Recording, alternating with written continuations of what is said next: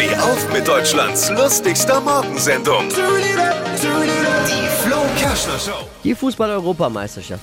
Viel interessanter als das manche Spiel, das ein oder andere Spiel, ist ja immer das, was abseits des Platzes passiert, was die, die Stars äh, so treiben in ihrer Freizeit.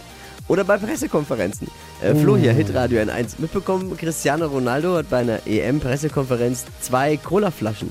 Also so die ganzen Sponsoren stellen halt ihre Sachen vor die Stars, um möglichst viel Werbeaufmerksamkeit Ja. zu bekommen. Und ja, Coca-Cola geht da, Mensch, da stelle ich doch mal zwei Flaschen vor Cristiano Ronaldo.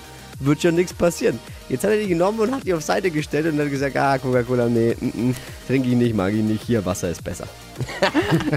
4 Milliarden Dollar hat das Coca-Cola gekostet, weil der Markenwert gesunken ist. Echt Aktie eingestürzt. 4 Milliarden Verlust. Dafür muss selbst Elon Musk lange twittern, um sowas zu erreichen. Der Ronaldo hat viel Werbewert. Könnte selbst der SPD die Bundestagswahl retten, wenn man ihn engagiert. Ich glaube sogar das geklärt. Noch schneller kann nur noch Greenpeace seine Sympathiewerte verkacken, oder?